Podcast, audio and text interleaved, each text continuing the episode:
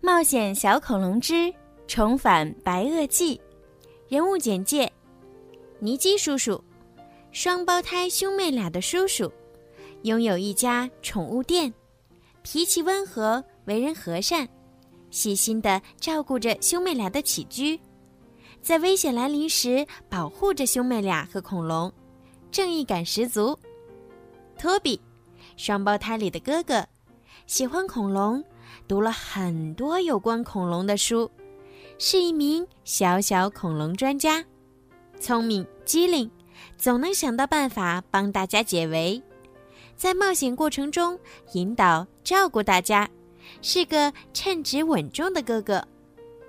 蒂娜，双胞胎里的妹妹，纯真善良，活泼可爱，喜欢一切小动物，也是因为她的坚持。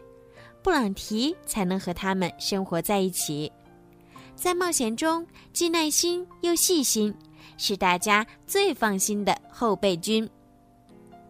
布朗提，一只黄色的小恐龙，远看也许你会觉得它是一只大脚的腊肠狗，最爱的食物是布丁加薯条，来自遥远的恐龙时代。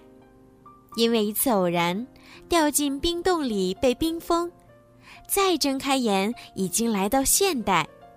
他勇敢、善良、好奇心重，聪明伶俐，在危急时刻总是能够起到关键作用，是大家的活力素。福特斯，会飞的恐龙，和布朗提一起被冰封在洞里。最大的爱好就是睡觉和吃鱼，有着和庞大体型不符的憨厚可爱。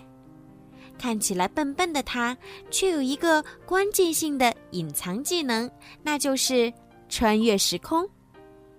卡哈肖教授，邪恶的教授，想要抓住恐龙并将它们作为实验的对象，坏主意层出不穷。他在秘密实验室里总是造出破坏力极强的危险工具，是恐龙和兄妹俩的主要敌人之一。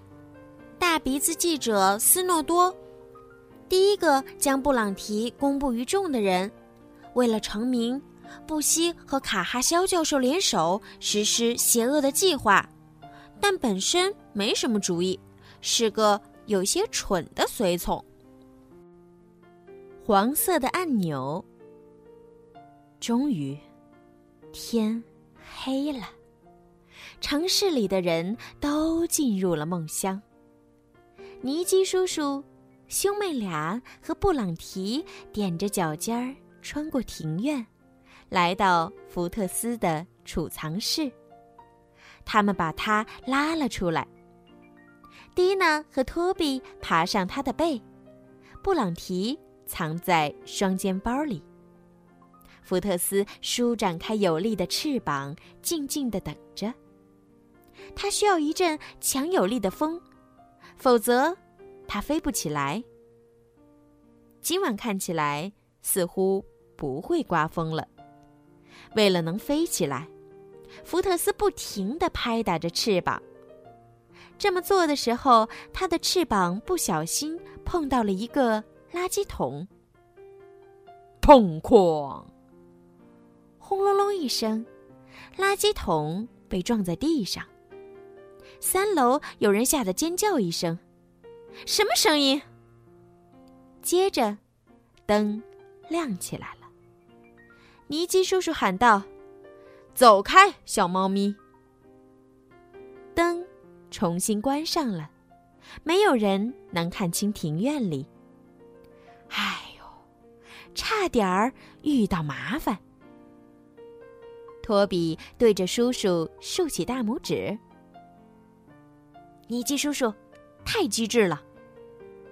终于，一阵强风吹来，福特斯离开地面，砰！他升得越来越高。尼基叔叔站在院子里，和他们挥手再见，希望他们都能平安返回。他叹着气回到公寓，吃了三块炸飞鱼排，想让自己冷静下来。通常情况下，这是有效果的，但这次并没有。福特斯扶摇直上，升到空中，远高于房顶了。他开始正式飞翔。托比告诉他应该怎么飞去目的地。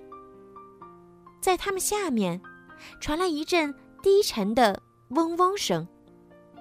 布朗提从双肩包里探出头来。“嘿，蒂娜，他问道：“你们见过身后着火的鸟吗？”布朗提在说什么？在我们下面有一只身后冒烟的大鸟，紧跟着我们。小恐龙汇报说：“这让蒂娜感到强烈的不安。是，是一架喷射飞机。”他大喊道：“飞机垂直的升上天空，飞机在追我们！福特斯，飞快一点儿！”福特斯大声的呻吟道：“我不能飞那么快，我肚子里面空空的，太饿了。”飞机正以高速接近他们，蒂娜又一次受到了惊吓。飞行员是是斯诺多，在迷你喷射飞机里坐着卡哈肖教授的同学斯诺多，因为害怕，他不停的发抖。咔嗒，被啪。卡哈肖教授通过无线电和他联系。斯诺多。等你接近恐龙时，按下黄色的按钮，然后喊“会飞的恐龙”。好了，今天的《冒险小恐龙之重返白垩纪》就讲到这儿啦。小朋友们，你们喜欢吗？如果呀，你们想提前听到关于这个故事的精彩内容呢，可以在荔枝 FM 购买小鱼姐姐的粉丝会员，成为小鱼粉儿。这样呢，就可以每周都提前收听到好听的冒险小恐龙的故事了。好啦，孩子们，晚安。